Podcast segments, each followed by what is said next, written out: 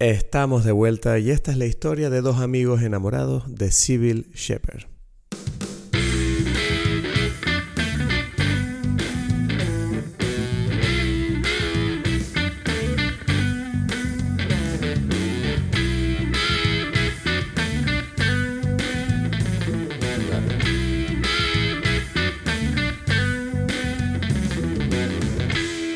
Hola a todos, mi nombre es Cristos Gacielo. Eh, bienvenidos a Dime Peli eh, desde Tenerife. y mi nombre es Edgar Aponte desde Berlín. Se nota que, estoy de resaca, se nota que estoy de resaca. Muy bien, ok. ¿Qué tal? ¿Cómo está todo? Este, la vida, ¿bien? Bueno, eh, caótica, caótica. Estoy pasando por un momento caótico de la vida, duro, duro.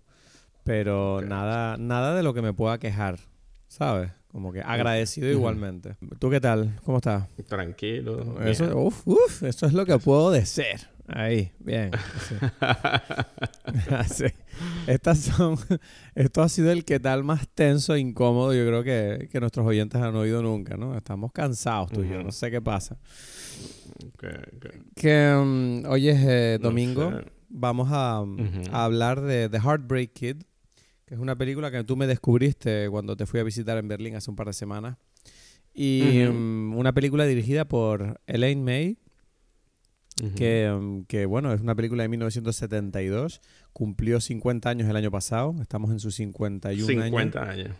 50 mm. años. Y la verdad que, claro, cuando uno dice 50 años, obviamente, claro, al, al, que no haya visto la película dirá, bueno, 50 años, uff, una peli vieja, no sé, igual no no, no ha envejecido bien, ¿no? Igual no, no me interesa a estas alturas y tú dices, no, o sea, me encantó que tú me la enseñaste y, bueno, probablemente una de las mejores comedias que he visto en mi vida, no sé, o sea, una locura lo que mm. nos pudimos reír ese día en tu casa viendo esto.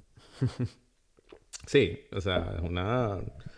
A mí me llama la atención porque es una de las películas, creo que de las que hemos hablado, probablemente la más, la más desconocida ¿no? Me atrevería a decir. Estuve leyendo sobre eso. O sea, porque al parecer. No, bueno, no solamente. Está medio perdida, ¿sabes?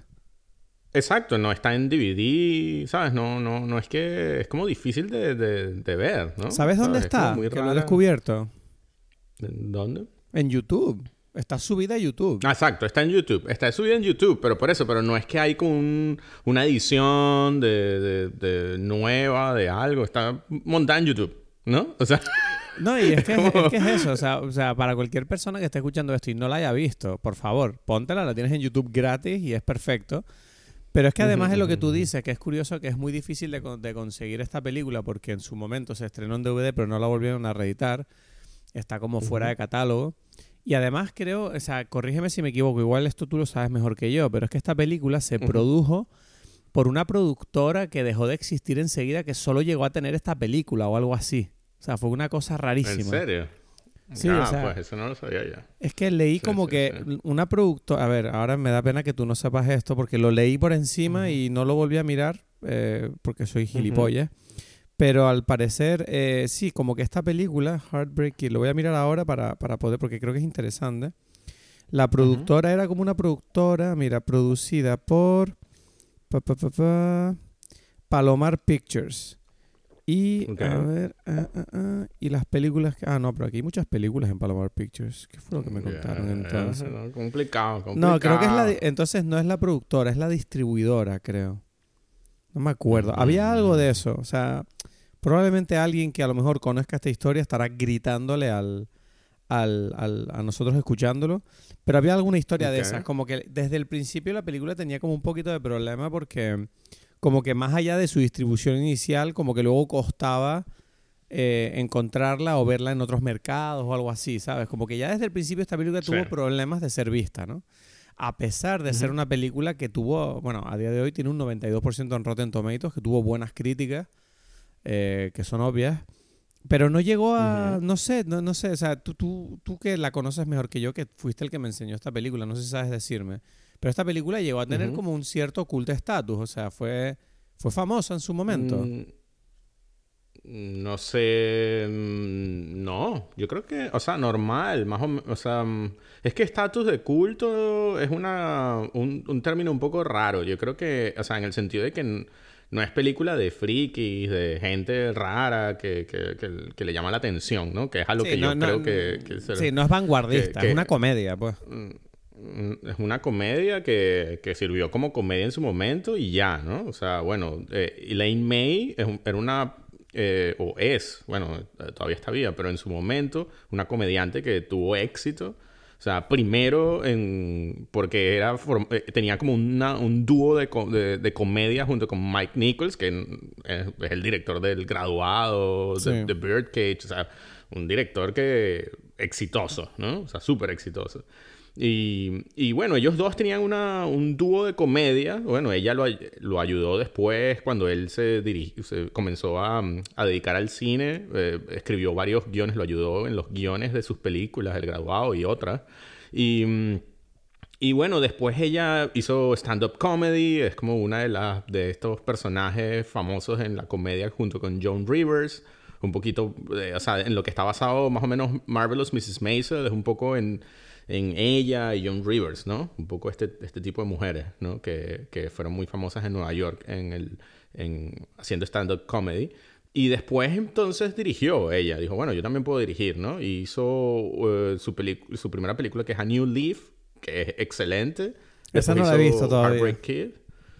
Ok, después hizo Heartbreak Kid, que también eh, muy buena, o sea, recibió buenas críticas, la gente la vio normal. Lo que pasa es que se produce tantas cosas en el mundo que, bueno, que eventualmente eso, eh, no sé, no... O sea, se olvida dentro de la cantidad, ¿no? Y después dirigió una película que se llama Mike and Nicky, que vamos a hablar eventualmente, y Sí. dirigió Ishtar, ¿no? Y entonces Sí. Ishtar Ishtar fue es un como tema. una un exacto fue una, un, gran fracaso no de, de, bueno millones porque fue de- producida por Warren Beatty actuaba Warren Beatty con Dustin Hoffman en sus momentos así más álgidos entonces es como una de esas megaproducciones que se vuel- eh, de- dirigieron en el desierto y Sí, tal hubo y bueno, problemas, hubo problemas y, y bueno, fue una producción complicada que acabó entregando una película que además no tuvo, no tuvo mucho éxito, tengo entendido. Entonces, la suma de esto, de este tipo de, de- de cosas hizo que, que esta mujer quedara como medio. eh, bueno, no sé si olvidada, pero ahí como un poco relegada. ¿no? Sí, porque Y- se supone que yo he leído que, claro, a partir del momento en el que a esta mujer se le dio esta oportunidad de hacer esta gran película, de alguna forma como que el fracaso de esta película, bueno, no se sabe, no se sabe si es por la época o lo que sea, pero como que en cierta forma a ella le pusieron la cruz, ¿no? Como que dijeron, bueno, es que esta mujer ya no sabe hacer películas, ¿sabes? Porque mira lo que hizo. y es como, me extraña un poco que haya ocurrido eso, porque tampoco quiero entrar en temas de género, no sé si, ese, si fue eso, no tengo ni idea, pero sí sabemos Ujú. que el mundo era otro en los 70 y 80 y, y me parece triste que, que, bueno, que Ishtar, Ishtar, a pesar de que era una película que yo no la he visto, pero deduzco que no, no, no, no, no- hubo problemas pues con la película, pero que, que el peso de sus otras películas no le permitiera seguir haciendo pelis, eh, me parece curioso. Yo no sé si es que a ella también se le quitaron las ganas, ¿tú crees? No, ¿eh? Fue, fue como puro que no le daban oportunidad, ¿o qué? Eh, uf, no, lo- no lo sé. Yo creo que el mundo de Hollywood es complejo también y que Sí. es muy difícil como que tener eh, éxito, ¿no? Y si lo tienes, igual mantenerlo. Eso es famoso, ¿no? Y por eso Claro. como que es, es famoso las locuras de, de todas las grandes estrellas que está basada en, bueno, tengo que mantenerme aquí, ¿no? Ella igual siempre continuó, eh, bueno, no sé si siempre, ella, ella trabajó mucho como guionista, ¿no? O sea, eh, en cierta forma, bueno, ella escribió que sí, Tootsie, Laberinto, Reds, eh, el, The Birdcage. O sea, como que ella estuvo en muchas películas como escritora. Bueno, muchas, ¿no? O sea, hay gente que hace solamente unas pocas. O sea, es como que cualquiera que, que tiene como una especie de éxito ya parece mucho. ¿no? Y también, bueno, hizo obras de teatro. Era como ese tipo, o es ese tipo de, de personas de Nueva York, como un poco Woody Allen, ¿no? Que no necesariamente, bueno, Woody Allen siempre hizo películas, pero, o siempre hace películas, pero me refiero a que están como entre los libros, entre el teatro, haciendo como otras cosas que hace parecer que quizás, bueno, ya, o sea, porque no hace películas, es como que, mm, como que no hace nada, ¿no? Es como Ya, sí. un- un- una clásica artista neoyorquina ¿no? de, de, ese, de esa época. No, lo que es increíble es que esta mujer siga con nosotros y sigue siendo graciosa. O sea, los últimos vídeos que he visto de ella son de hace como un par de años y la tipa sigue siendo como súper, ¿sabes? Súper mordaz, súper... Está ahí en el juego, ¿sabes? Es como, no sé, o sea, me da pena como haberla descubierto ahora casi, ¿no? En el, en el, bueno, ocaso de su vida. No le quiero desear nada. Yo espero que, por mí, como si vuelva a vivir otros 50 años, pero tú me entiendes. Eh, y, me pasa lo mismo que, claro, lo curioso es que yo, tú me presentaste esta película eh, para verla y yo no sé si fue a partir de esta película o ya antes. No, yo ya antes ya tenía como una cierta obsesión con Charles Grodin. Porque, porque Charles Grodin es como este tipo que lo eh, para mí ha sido como un descubrimiento, que, que, siempre me recuerda su paralelismo como actor en el mundo de la comedia para mí es eh, Norm MacDonald, que me parecen como dos tipos muy parecidos dentro de la rama de lo que hacen, que son como tipos que, mm, que tienen como un talento que no es no es, no es, no lo ves enseguida, pero hay algo en ellos que si les prestas atención, de repente dices, pero la forma en que este tipo hace las cosas es rara. O sea, y si no dices raro, dices, bueno, desde luego no es, es muy suya, ¿sabes? Esto, este está haciendo algo distinto. Y, recuerdo que, de hecho, ¿sabes de dónde me vino la, curiosidad por este hombre? De Louis. Porque yo te comenté que hace poco yo estaba volviendo a ver la serie de Louis, que para mí es una de mis series preferidas. Y, en, esta serie hay un personaje que es un doctor, que Louis vive en su edificio. Y este personaje el, está interpretado por Charles Grodin. Y yo recuerdo que yo pensé como, qué tío más raro es este hombre. Y, y le oí nombrar un par de veces y dije, ¿quién es este hombre? Entonces lo empecé a investigar, ¿no? Y descubrí que eso, que él había rodado, por ejemplo, Midnight Run con Robert De Niro. Claro. Que, que claro, ahí dije, ah, Midnight Run, una peli de Robert De Niro una peli de humor de Robert De Niro de los 80, qué cosa más rara. Yo no, yo no había oído hablar de esta película. Y dije, bueno, entre que está Robert De Niro y que está este hombre, voy a verla. Y claro, ya viendo esa película, dije, ¿quién es este hombre? ¿Qué está haciendo? dije, no sé, es como un hombre que tiene un estilo de comedia que es muy. Yo no sé, yo no sé cómo describirlo. Es como, es el estilo de él, pues. ¿Sabes? Es una cosa que es como mm, una. Mm. Es una joya este hombre. Que te puede gustar o no, pero desde luego no hay ninguna persona que se le parezca, en mi opinión. Y, claro, cuando, cuando estuve contigo en Berlín, de repente me dijiste, bueno, tenemos que ver entonces The Heartbreak Kid, porque es que entonces te vas a flipar. Y dije, ah, bueno, pues no sé, vamos a verla, claro. Yo no tenía... Yo había oído hablar de este título, The Heartbreak Kid, me sonaba de algo, ¿no? Era como un título... Pero claro, luego tú me dijiste que probablemente sería por la peli nueva, porque hicieron un remake en 2007 de esta película. Exacto, exacto. Los, los, hermanos Farrelly hicieron un remake. Exacto. y uno, no sé si viste o no. Bueno, no, he visto el tráiler y he visto cosas porque el, problema es que cada vez que tú buscas Heartbreak Kid en Google te sale esta película en lugar de la que vamos a comentar hoy, que es la buena, ¿sabes? La de la de 2007 de los hermanos Farrell Farrelly, que, uno pensaría, coño, los hermanos Farrelly, un remake de una peli, una peli buena, seguro que también habrán hecho algo. Y es como un desastre esa película, solo por el... He visto el tráiler y lo odié tanto el tráiler, que es como, dudo mucho, dudo mucho que la peli sea buena, porque si esto es lo mejor, ¿sabes? Es como, bueno, ya no, no me Imagínate, esa gente tiene un Oscar. Los hermanos Farrelly. Pero no por esta película. Por esta, no, pero, o sea, pero que estamos hablando que... ¿No? que son gente que... Pero hicieron esa mierda, o sea, se puede decir, es una mierda, o sea, es una peli con ben, Yo la vi, yo la vi. Yo la vi y es muy mala, es muy mala. Es malísima, ¿no? Pero que además lo triste es como que es una película que es un remake, pero coño, la base de un remake es coger lo bueno de una película y adaptarlo a una nueva época o darle un nuevo punto de vista. Pero es que esta película, por lo que yo vi, y no sé si tú me lo quieres confirmar, es que no, no entendieron que era, lo, que era lo que estaba bien de la peli antigua, porque cogieron, cogieron como cosas como chistes superficiales que ocurrieron en la película sin coger lo que lo hacían gracioso. Es terrible, era terrible lo que, yo vi. Sí, yo creo que eso, cuando, cuando hablemos de la película, creo que, o sea, ya de la película directamente, podré decir un poco mejor porque, o sea, mm. entiendo como los problemas, que es como algo que, que le sobrepasa también a los hermanos Farrelly, pues, que es como que no, no, no, sé si es posible hacer como un remake de esta película. Ya. Bueno, pues en todo caso me he desviado un poco. Lo que estaba diciendo es que eso, buscando un poquito de esta película, tú, tú me propusiste ver esta peli. Y dije, bueno, vamos a ver qué hace Charles Grodin en esta película, que supuestamente es como la peli más famosa de él, ¿no? Es como una de sus de sus grandes películas, ¿no? ¿Tú, tú dices, no sé, para No mí más famosa que Beethoven no es. Pero me refiero que fue una de las pelis que, que le llevó a la fama, pues. ¿Sabes? Fue como su break. No, bueno, sí, sí, sí, es, un, es una de sus primeras películas. Claro. Claro. O sea, la Y primera, es probablemente la primera en la que él es el protagonista, sí. Ujú. Y entonces, claro, eh, sí que tengo que decir una cosa antes de que entremos a la película que me encantó, que es que, y esto creo que lo comenté en el episodio anterior cuando la recomendé, que es que una cosa que me pareció maravillosa es el hecho de que tú y yo la vimos juntos. Y una vez más se me confirmó esta idea, ¿no? De que de cómo el cine es importante no solo cuál es la película, cómo es, sino en qué momento de tu vida te pilla y cómo la ves.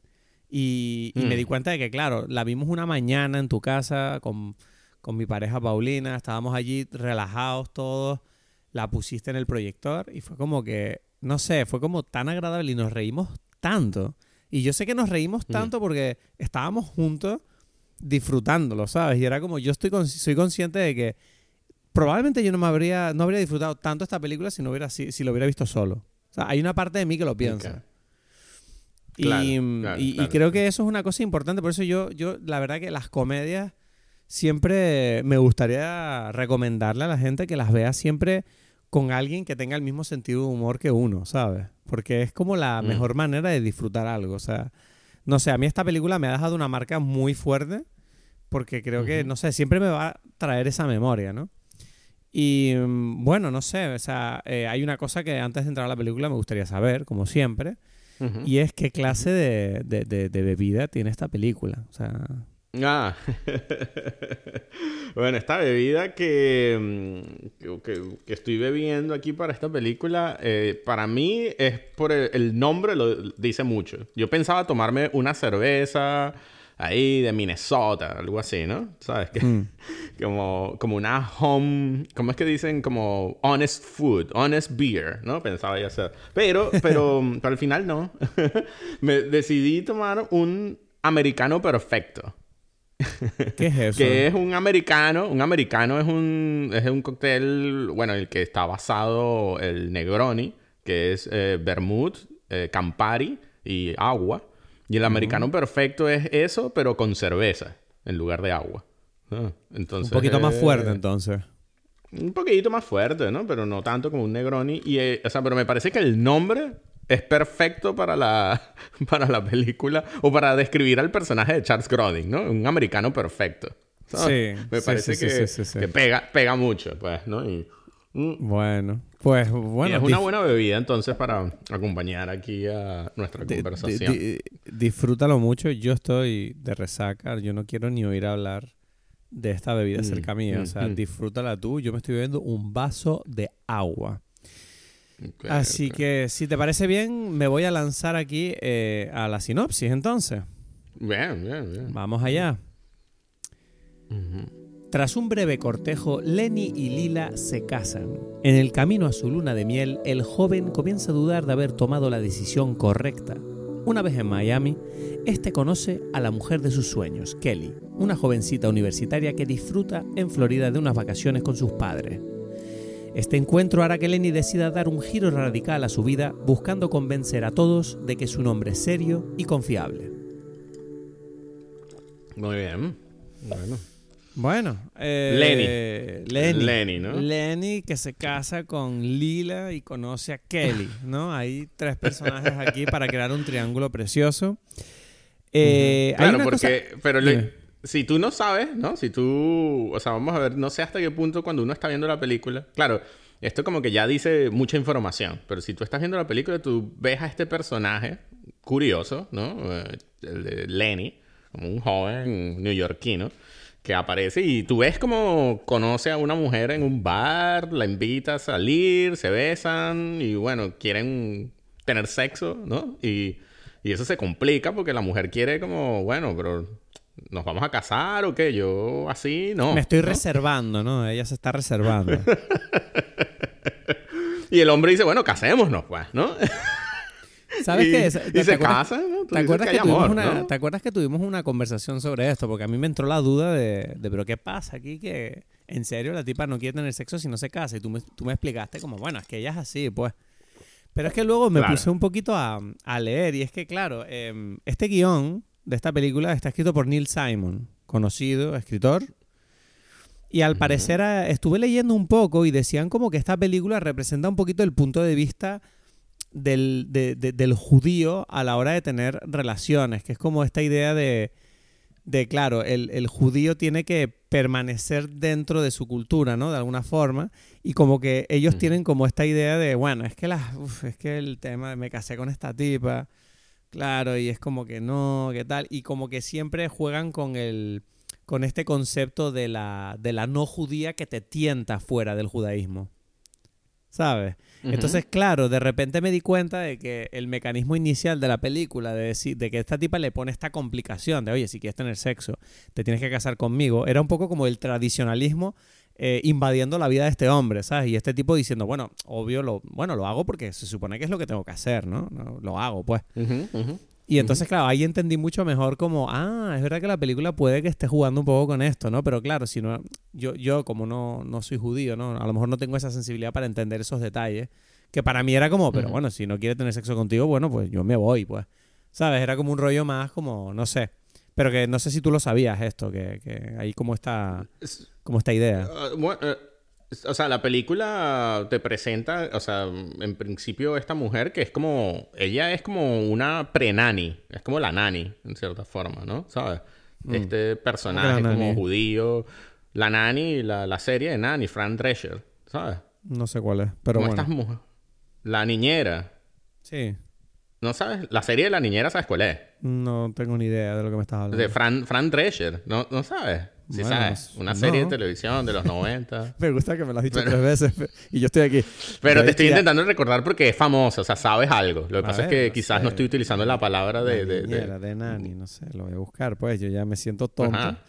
por no Sí, saber sí. las o sea, cosas. pues, de sabes quién es, sabes quién es. ¿sabes? de O sea, es yo estoy No diciendo... tengo ni puta idea de lo que es esto. No he visto esta sitcom nunca. No sé qué No, es esto. ok, ok. Nada. No sé nada. No, no. Fran Drescher, ¿En muy serio guapa, muy guapa, pero no sé quién es. No sé quién es. No, no he visto nada, nunca esto. O sea, ¿ves? O sea, soy así de especial yo. De Nani, de Nani es esta, o sea... Que no conozco a Nenani, coño, ya está. No ok, pasa nada. ok, ok, ok. Bueno, bueno, no, no pasa nada, pero es una mujer, sí, como, como estereotipo de judía de Nueva Sí. York, ¿no? ¿Sabes? Sí. Y, y bueno, sí, esta mujer es como un estereotipo de judía de Nueva York también, ¿no? Lila. Sin embargo, o sea, creo que eso es como información adicional que sí, que ayuda a entender, pero, pero la película es bastante sencilla, no está Sí, complicando sí, sí. No- no esta idea, que- simplemente es como que tú entiendes.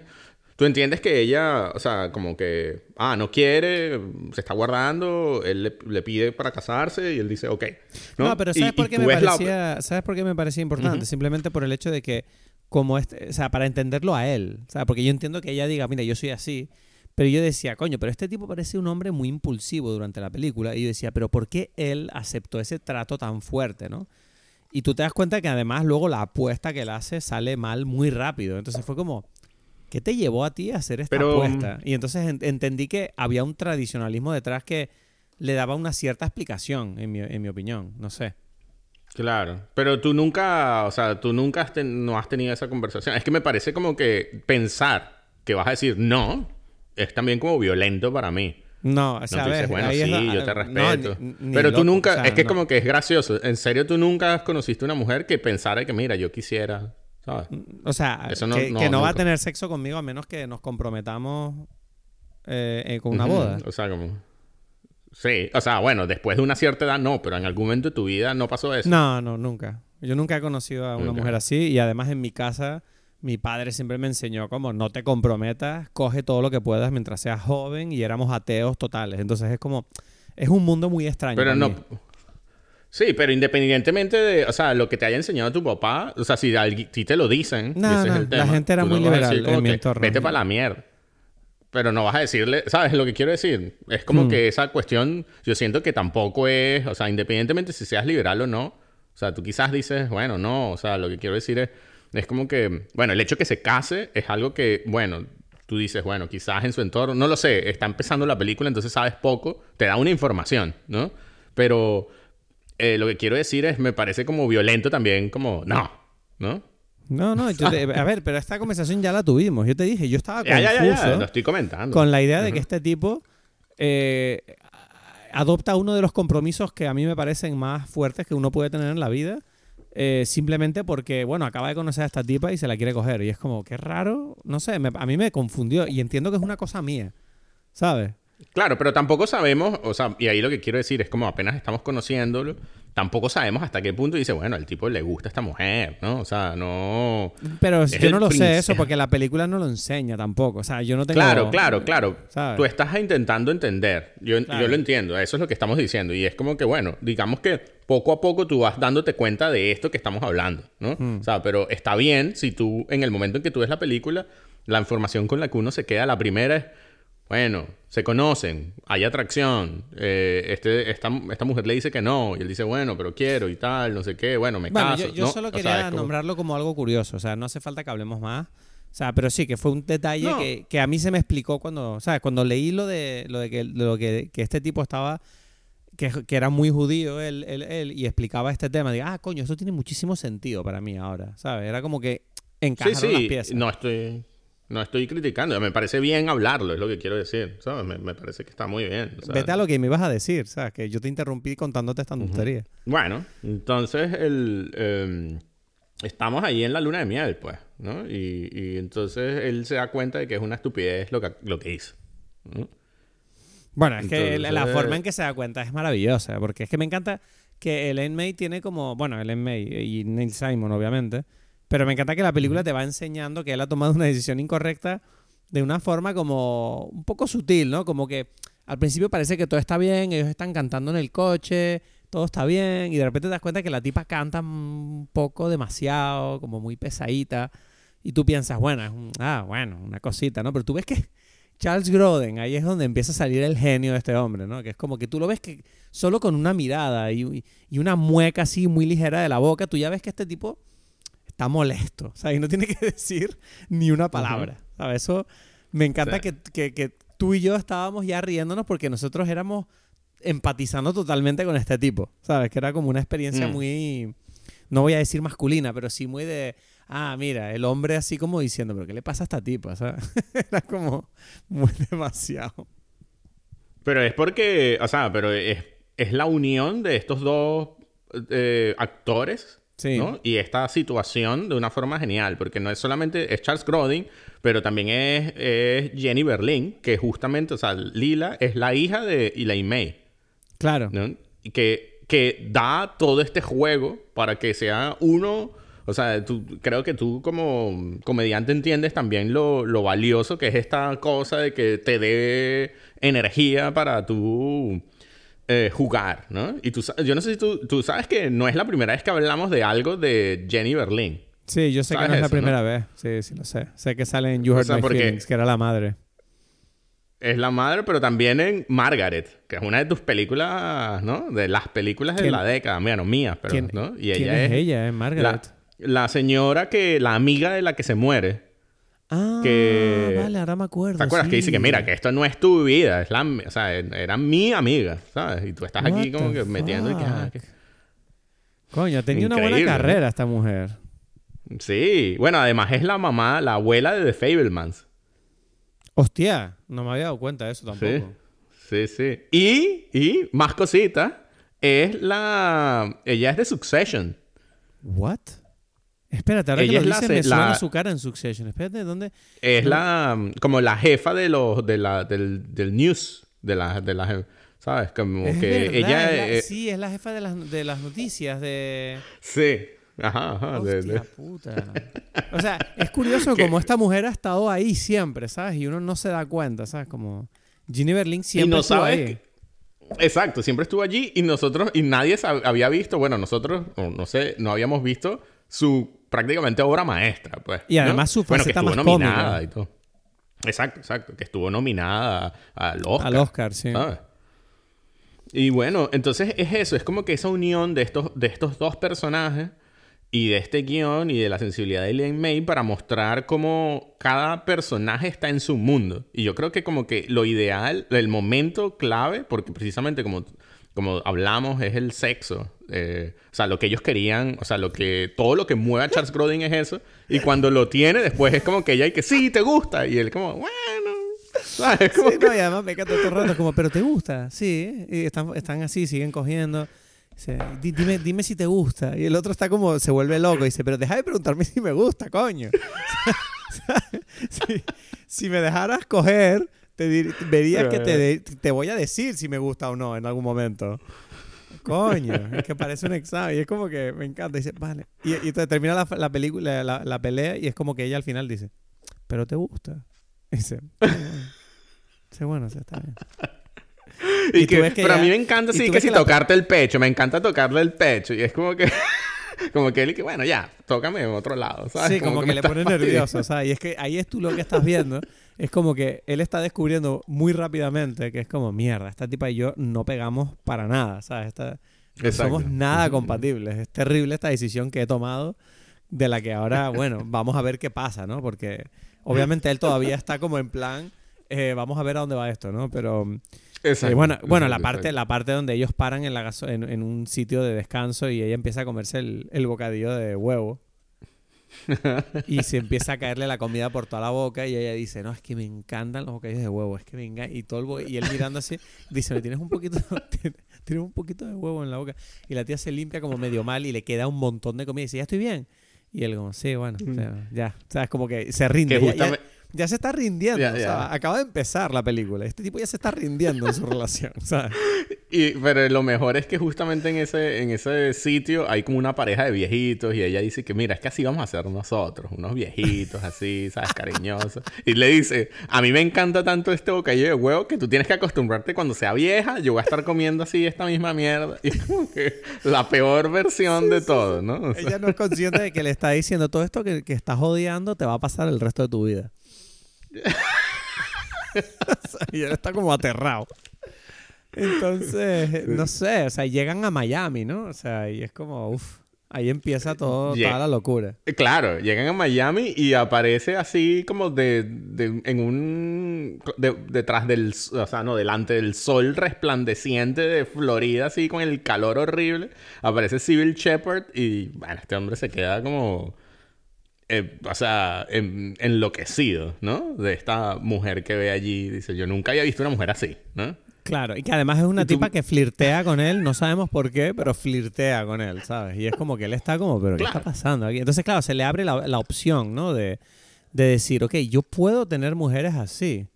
Y lo que tengo, y se da la vuelta y ve a esa mujer terrible, ¿no? Que es como que no hace caso. que, es, que es que además me encanta el personaje de, de Lila, porque siento que es un personaje tan realista. Que a pesar de que Sí. claramente es una exageración, pero, pero no al mismo tiempo. Es muy raro, ¿no? Es como, ¿quién no ha conocido a ese tipo de persona que siempre dice que lo sabe todo, que luego no sabe nada, que, que comete errores que no ve y que es como medio insoportable y, tú, y, y es una persona, es una incomodidad que tú no sabes cómo comunicarla, ¿no? En esa situación. Pero además, porque a mí me, me, me, me parece que importante es que ella también es, es bastante cute. O sea, a mí me parece cute. Es como que provoca abrazar, decirle, ah, ¿sabes? Todo. O sea, no, no es como para odiar, es como, es incómoda. Es como una mujer incómoda, así como, ah, ¿sabes? Como que mm, no quiero, o sea, como que, eso, no quiero pasar la vida contigo.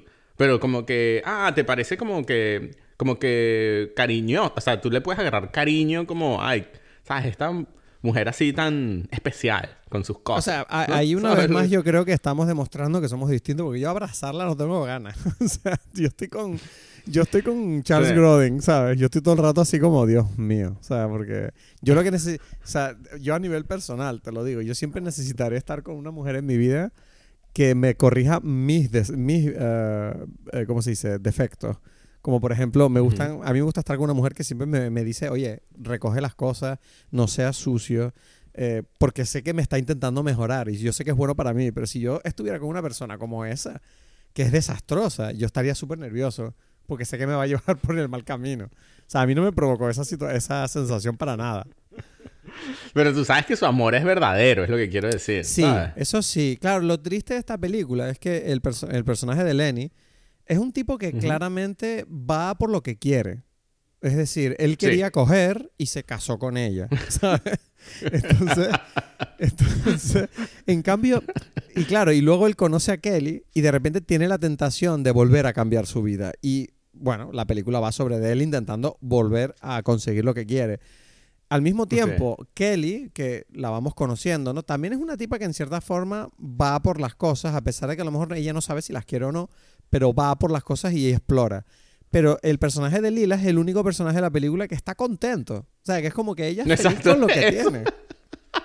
Eso es lo que quiero decir, ¿no? Que tú sientes que de todos los personajes, ella es como que Oye, es el que está disfrutando, quiere disfrutar la vida, bien. y ya, para ella la luna de miel está genial, ¿sabes? Como, sí, estamos en este hotel de mierda, en medio de Miami, no sé, bueno. Sí. ¿Sabes? Como me quemé, bueno, no pasa nada, yo solo quiero que me lleves a cenar. Ella ya está feliz, ella ya tiene lo que quiere. Entonces, claro, eso es lo poco... Exacto. Eso es lo trágico de ese personaje, yo creo, ¿no? Que es como que ella descubre que el otro tipo no tiene las mismas ambiciones. Claro, y por eso es curioso que, uno por mucho, no sé, a pesar de que uno ve eso de, la película, ¿no? De, me refiero de que esta, esta mujer tiene cosas insoportables, eh, el personaje de Kelly, bueno, sí, tú te aparece esta mujer guapísima, ¿no? En, el, en la vida. Y, y, de repente tú dices, tú dices, wow, qué mujer tan guapa y además así flirteando, súper sexy, ¿no? Pero a la vez tú dices, pero esto es un juego. O sea, como que tú por mucho tiempo tú no te puedes tomar en serio a esta mujer, mientras que tú a Lila te la tomas en serio. Es como que, mira, yo soy tu esposa y yo te quiero, ¿sabes? Lo que más me hace gracia es que el personaje de Lenny es como que está emocionado con que la tipa esta le haga caso cuando claramente es como... ¿Sabes? Esta tipa, no sé, está jugando. ¿Sabes? Como que. Exacto, está jugando porque puede, porque se sabe que es guapa y sabe que puede jugar y, él, y, y, dice: Mira, esta es mi vida, yo juego con los hombres, pues, ¿sabes? Pero es muy divertido como hasta el punto en que lo lleva. Porque yo, en cierta forma, ¿tú por qué, por qué crees que Kelly juega tanto? Quiero decir, ¿tú crees que es una forma que ella tiene un poco de rebelarse contra su padre, que la tiene controlada? Mm, o sea, yo creo que, que, es una mujer que como, o sea, ella está probando, o sea, como hombres han estado detrás de ella toda la vida porque es una mujer guapísima, que como que, como que eso, la mujer de los sueños, ¿no? Más o menos, porque, bueno, viene una familia con dinero, yo qué sé, ¿no? Y es como que ella ha estado en, en una dinámica de vida en la que hombres están ahí ofreciéndole todo. Entonces ella yo creo que se ha visto como que, bueno, ya que esto viene, yo voy a empezar a jugar a ver, porque asusto al... Me imagino que ella asusta a los hombres, ¿sabes? Con esa actitud. Y, y dice, bueno, si es un tipo que se asusta, ni nada. Y entonces encuentra a Lenny, que es un tipo que el que se asusta menos, ¿sabes? Es como un tipo que dice, loco, yo este voy con todo, ¿sabes? Este tipo habló con ella en la playa y dijo, esta es la mujer de mi vida, ¿sabes? Como fue, Y ese, que además es que me encanta porque la escena donde él, eh, me estoy adelantando un poquito, pero bueno, digamos que el flirteo avanza, ¿no? Y llega al punto donde él toma la decisión, ok, tengo que dejar a Lila y tengo que conseguir a Kelly. O sea, que son dos cosas que ya son complicadas de por sí. Y mientras él, y él, la forma que él cree que tiene de conseguir a Kelly es presentarse ante los padres como el amigo de ella y decirle, mire, su hija, yo estoy enamorado de ella, solamente hay, que es esta escena increíble, por cierto, que, me, exacto, sí, sí, que me apetecía nombrar eh, por dos motivos. El primero es que Ellen May me parece increíble cómo tiene ella esta mm, costumbre de crear estas escenas que son como larguísimas que no dan posibilidad de escapar, ¿no? Y que hacen que yo creo que la comedia siempre se eleve muchísimo porque la situación es en tiempo real y los actores están en el momento, no hay, no hay cortes, ¿no? Y es como que se están comiendo toda la, toda la escena y tú te estás muriendo de risa hasta el final, o sea... Y por otro lado, porque esta escena es tan buena que es la escena que usaron para el tráiler. No sé si lo viste. Claro. O sea, es la escena, el tráiler es el tráiler es esa escena con cada vez que él dice algo, eh, enseñan una escena de eso.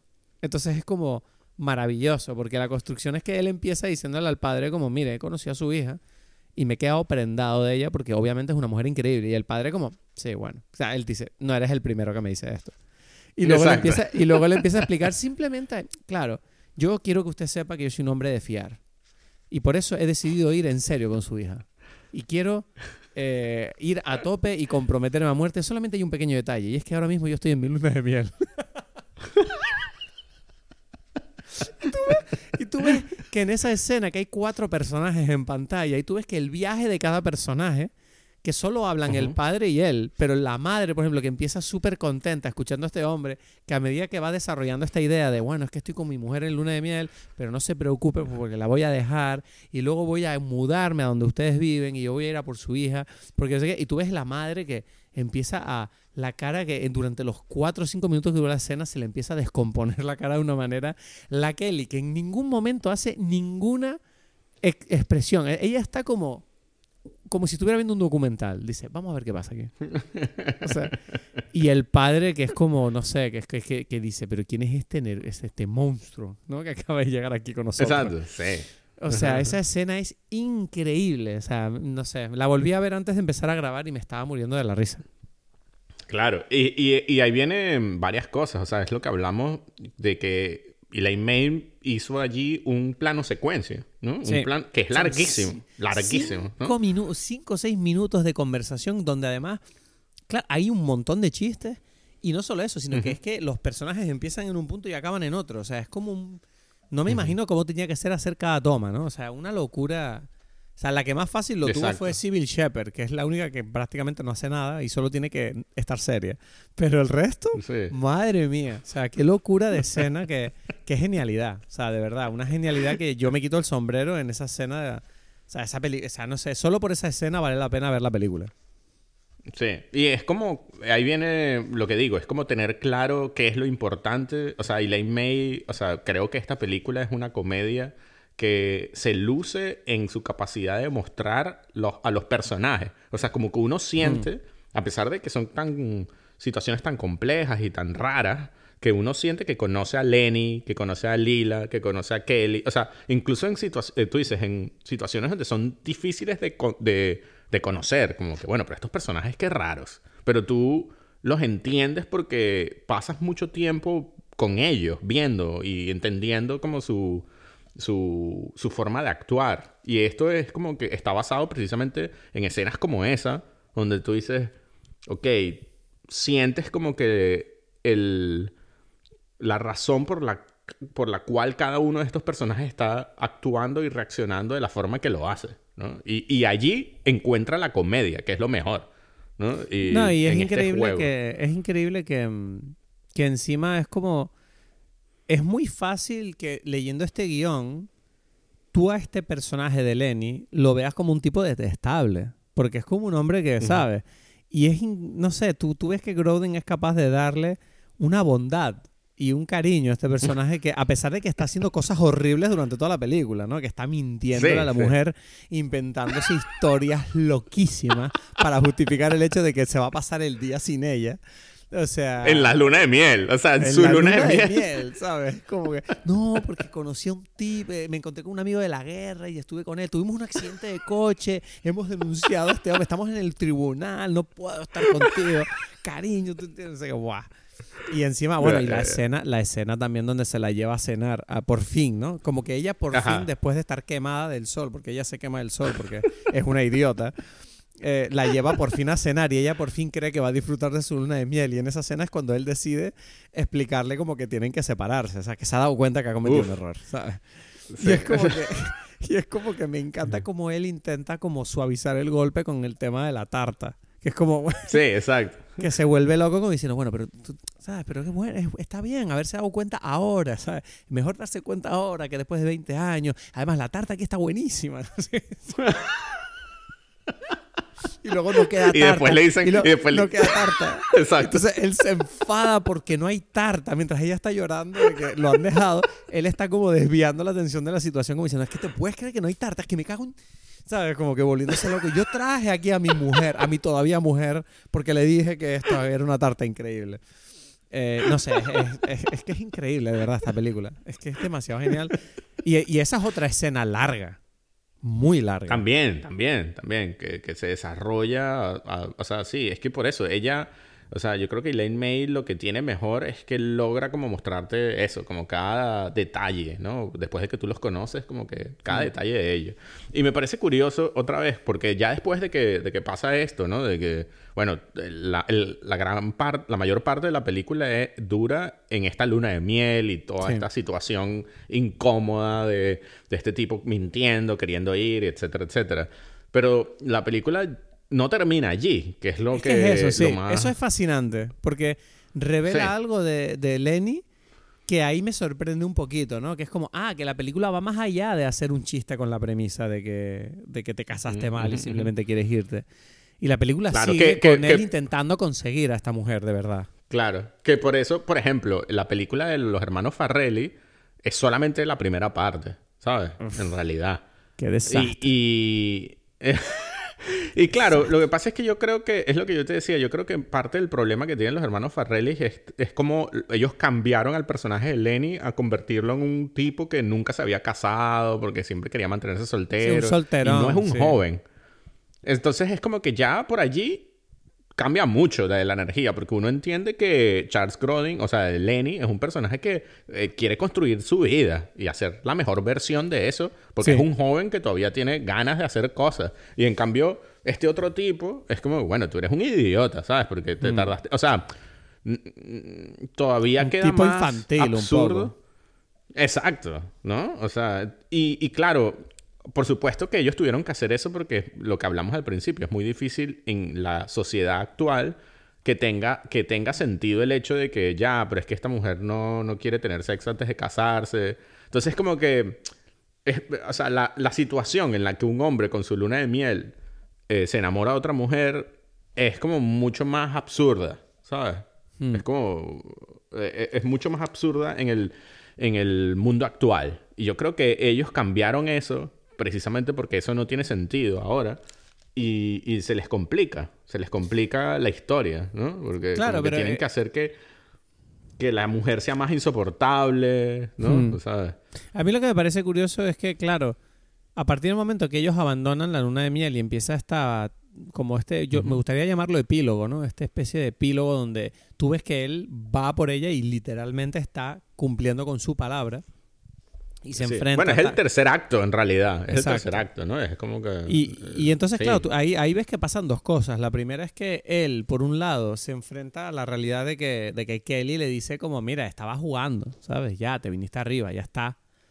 Y al mismo tiempo, él tiene que enfrentarse también a la familia de ella, que, que están como desquiciados de la idea de que este tipo vino hasta su pueblo a buscarla, ¿no?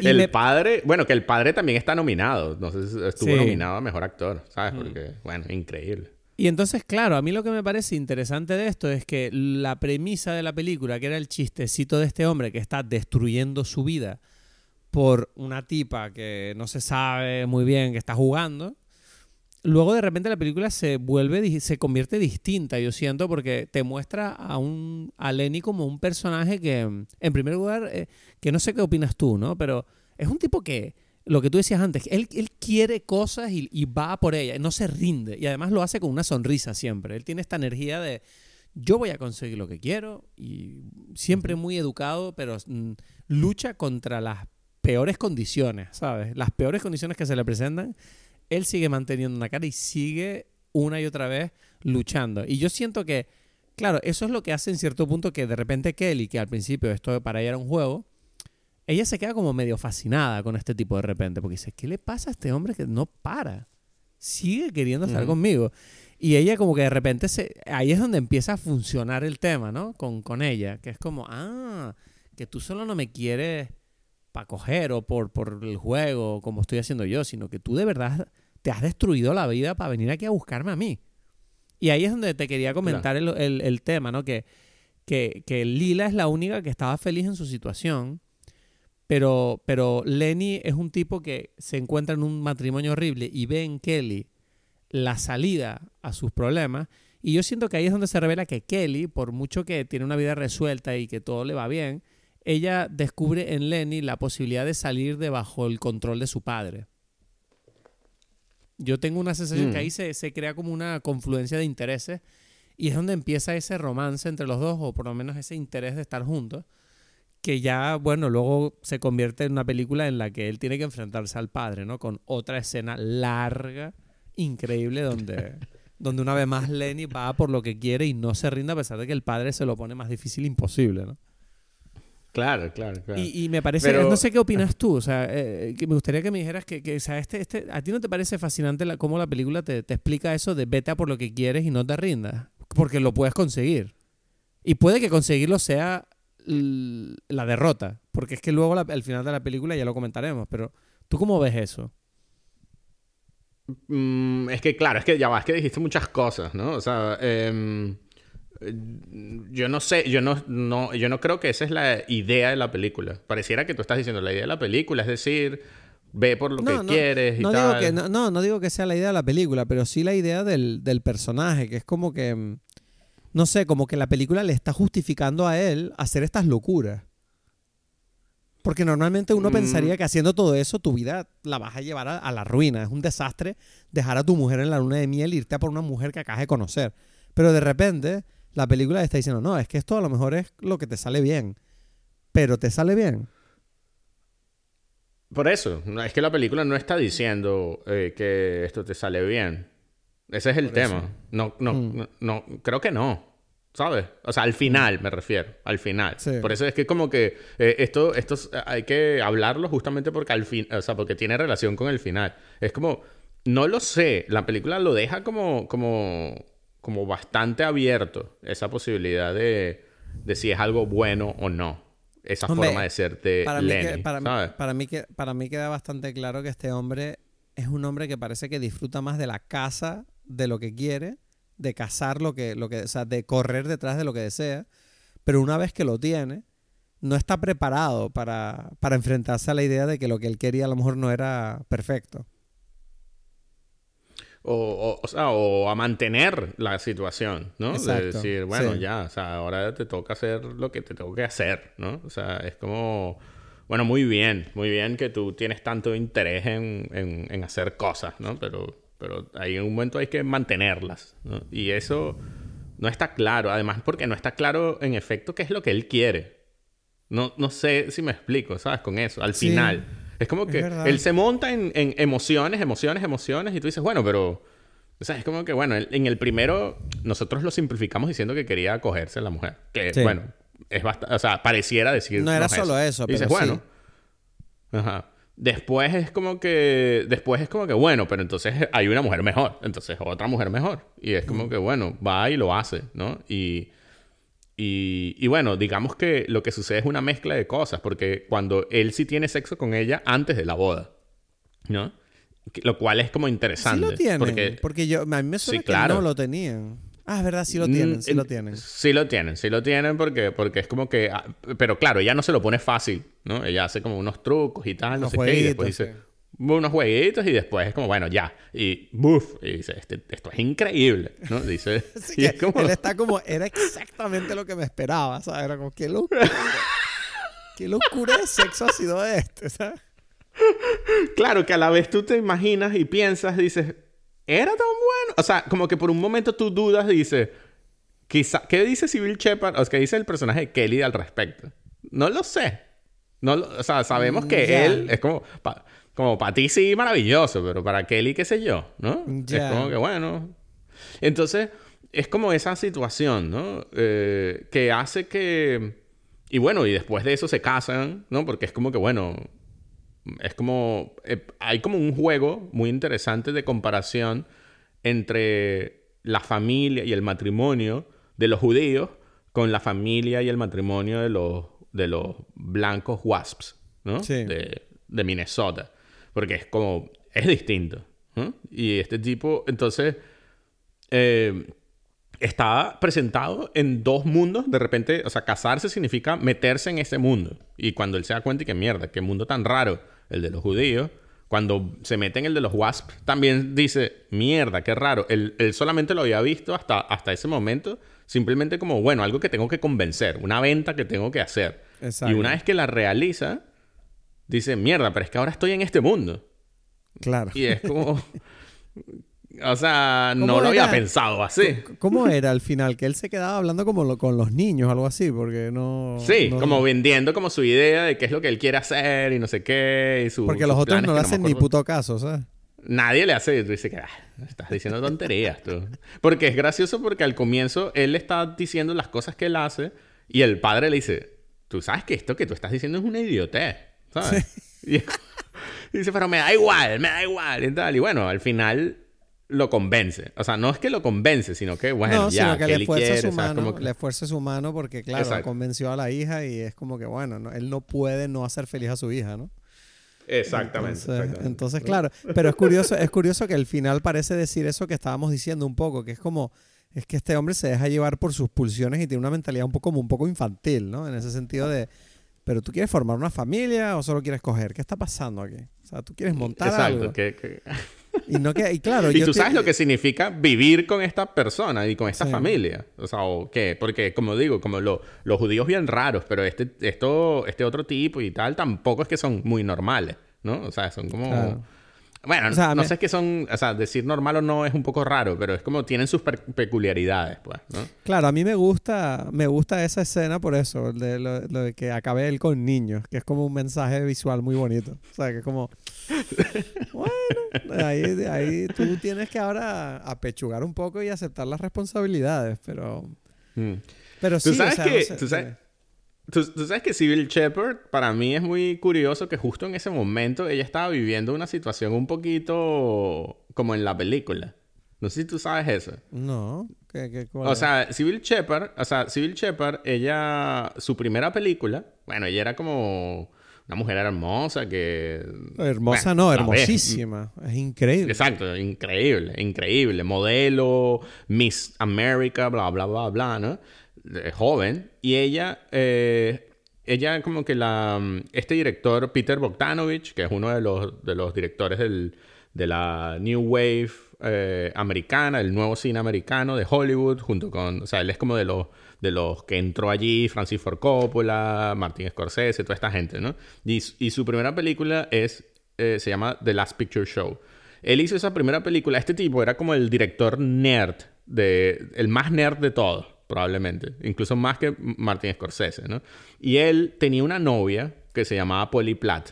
Y ella era otra nerd del cine. Y ellos juntos querían conocer que si a Orson Welles, a John Ford. Ellos se fueron a Hollywood. Eran unos, unos eh, ah, mm, neoyorquinos, nerds del cine, que sabían todo y veían solamente películas y sabían todo, bla, bla. Y se fueron a Hollywood a hacer películas y querían conocer a todas las estrellas de Hollywood antiguo y hacerlo.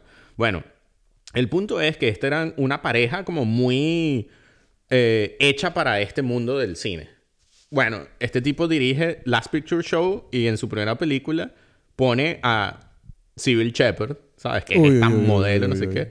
Y Sybil Shepard, puf, bueno, dice, este tipo, el director, como que... Este como tipo volvía después de trabajar y decía, pero ¿qué es esto? ¿Con quién estoy? Sea, esto no Estoy puede como ser. que esta mujer, como que algo está pasando aquí con esta Yo no mujer. sabía que las en- mujeres podían ser así. Este Exacto. Y entonces eh, él va y convence, mientras están grabando el Last Picture Show, a Polly Platt, que era su. eh, creo que era la directora de arte en la película, pero que digamos que había. o sea, era su esposa con la cual él había organizado toda la película. Dice, bueno, pero eh, le dice, imagínate, yo nunca he estado con una mujer como esta. ¿Sabes? Como, como que yo no, yo no, nunca, yo soy un nerd de la vida y aparece Civil Shepard y quiere tener sexo conmigo yo lo voy a tener, ¿sabes? Tú no me puedes decir que pero no. Esto, pero esto se sabe, que y esto fue así, que él le Sí. dijo a Poliplat esto. Sí, sí, sí, esto se sabe. Esto, esto se es como sabe. la conversación que uno tiene con su pareja siempre diciendo, pero cariño, tú sabes que si mañana aparece, no sé, Dualipa y me dice, mira, ¿te quieres ni conmigo al hotel? Tú me tienes que dejar que yo vaya. Eh, Yo te dejaría irte con Brad Claro. Pitt. ¿Sabes? Como vete Claro, con Brad Pitt. Disfrútalo. Y, y entonces, así- mientras grababan la película, bueno, él se quedaba en eh, con Civil Shepard y no sé qué, y él se, ¿sabes? Y, y esta mujer, y como, ¿pero y tú? Y es como que, bueno, bueno, pero tú tienes que entender, ¿no? Y todo el mundo lo veía, esta situación, ¿sabes? Uf, Entonces- incómodo, ¿no? Entonces, claro, se separó de Poliplat Sí.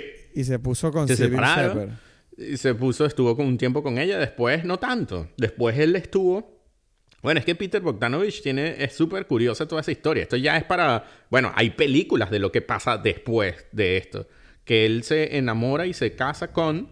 Bueno, no se casa, se enamora y tiene como una cosa con Dorothy Stratton, Stratton, que era una playmate, la playmate más famosa, Playboy. O sea, él quedó como que, bueno, ya, yo puedo tener este tipo de mujeres en mi vida, ¿sabes? Claro. Y. Un poco superficial este- este hombre. Hasta que te pasa a ti y dices y que lo entiendo perfectamente. No, sí, yo, yo lo entiendo, yo lo entiendo, pero... mm, me o sea, pero al No, mismo pero el tiempo, cuento- Yo que, no, pero yo siempre he tenido la teoría, y esto ya entre tú y yo, ¿sabes? De que Ajá. yo entiendo la idea de, mira, una tipa rica, obviamente siempre uno se la quiere coger. Pero yo siento que eso te pega más fuerte cuando nunca te has cogido una tipa rica. O sea, si tú has tenido Claro, sexo claro, con mujeres claro, guapas en tu vida, quiero, quiero decir, no sé, o sea, de repente aparece otra guapa y dices, bueno, yo sé que va a pasar más o menos, ¿sabes? Quiero decir, entonces es como que al final uno valora más lo otro, que es como, mira, yo quiero estar con alguien con quien conecto más que con alguien que no, que simplemente Claro, es claro. Lo ¿no? importante. Sí, sí, sí. Pero claro, por ejemplo, en el caso de Sybil Shepard, es curioso porque tú dices, bueno, pero es que esta mujer guapísima, súper capaz, inteligente, ¿sabes? No es solamente guapa.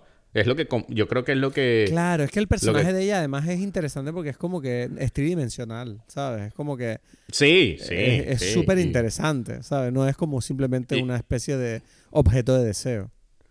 No, o sea, y tú lo ves que a lo largo de la historia, Sybil Shepard ha demostrado ser una actriz muy buena, ¿sabes? Entonces es como que no es cualquier cosa, ¿sabes? Pero es como que, Sí. wow.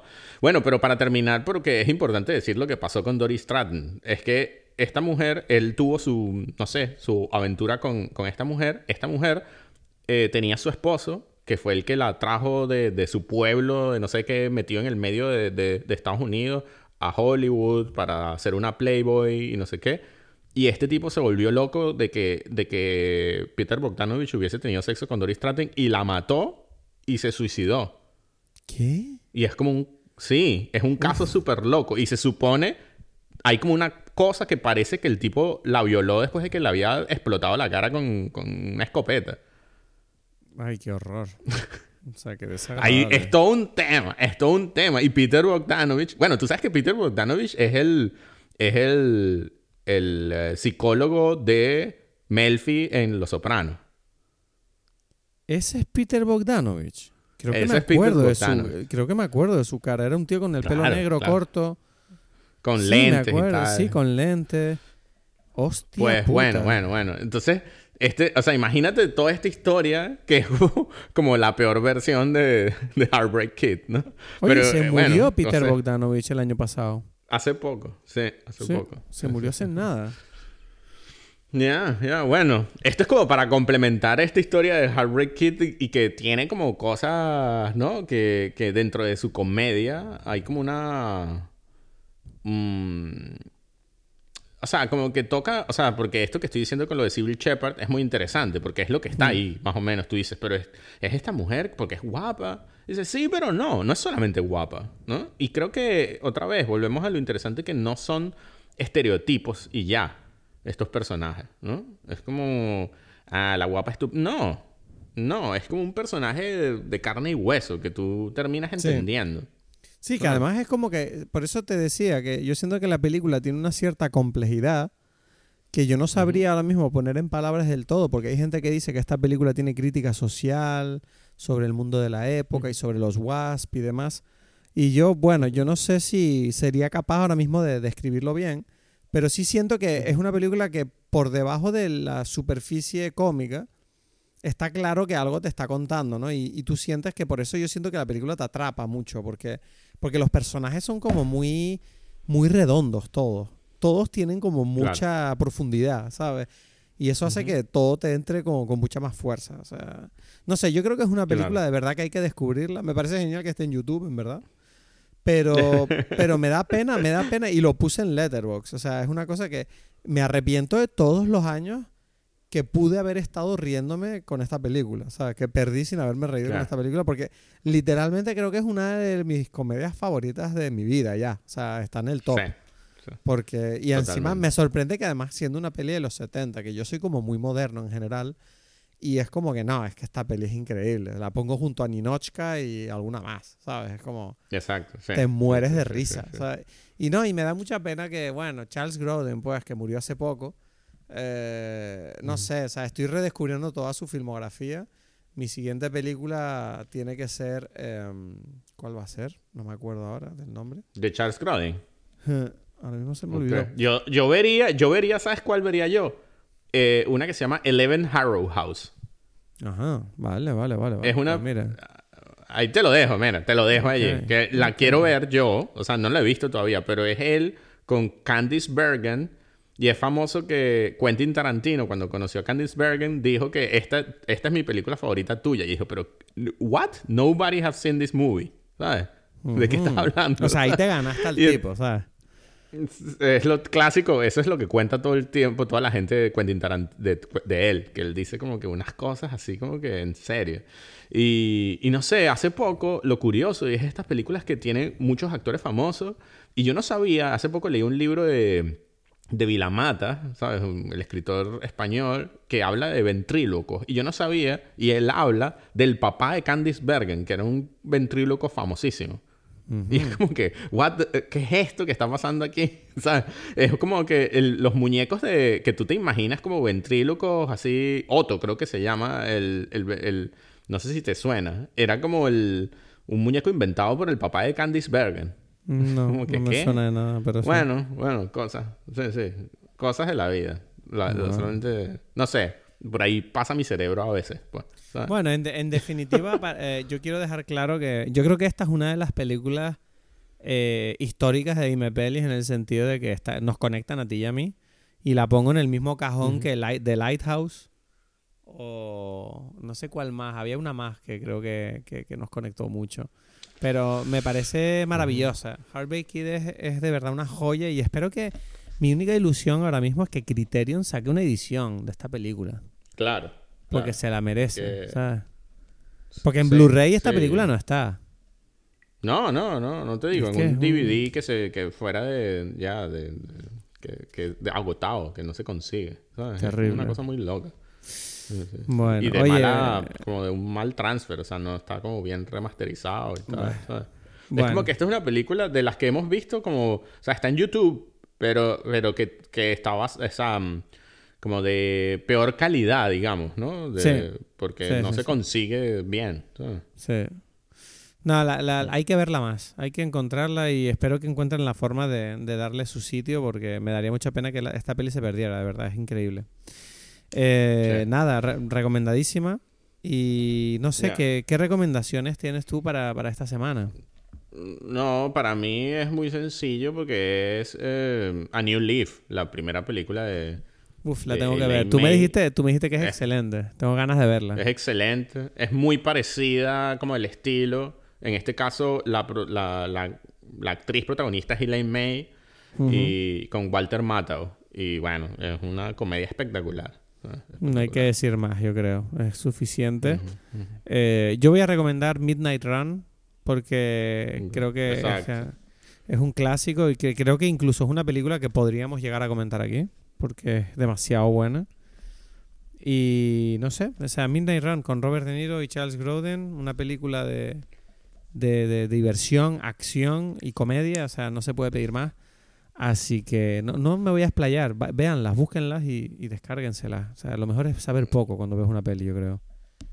Sí. Y, y nada, no sé, ¿cómo, cómo te encuentras? Te- te- te- A mí me supo esta conversación, Edgar. Tenía un día difícil, pero uf, me, me- me recargó las pilas un poco. Sí, yo sabía que había que hacerlo, porque eso es lo que Sí. ayuda a vivir, ¿sabes? A vivir, ¿no? La vida es dura, amigo. La vida es dura. Pero aquí estamos, Sí. aquí estamos. El cine siempre ayuda, ¿no? Yo siempre digo, el cine ayuda y la amistad más. Sí. Muchísimas gracias por estar ahí, espero que te haya gustado el episodio. Hemos estado un tiempo desaparecidos, pero ahora vamos a volver, vamos a volver, esperemos no desaparecer mucho más. La semana que viene vamos a hablar de Killers of the Flower Moon, la nueva película de Scorsese. Una conversación que no te puedes perder la semana que viene aquí, en Dime Pelis.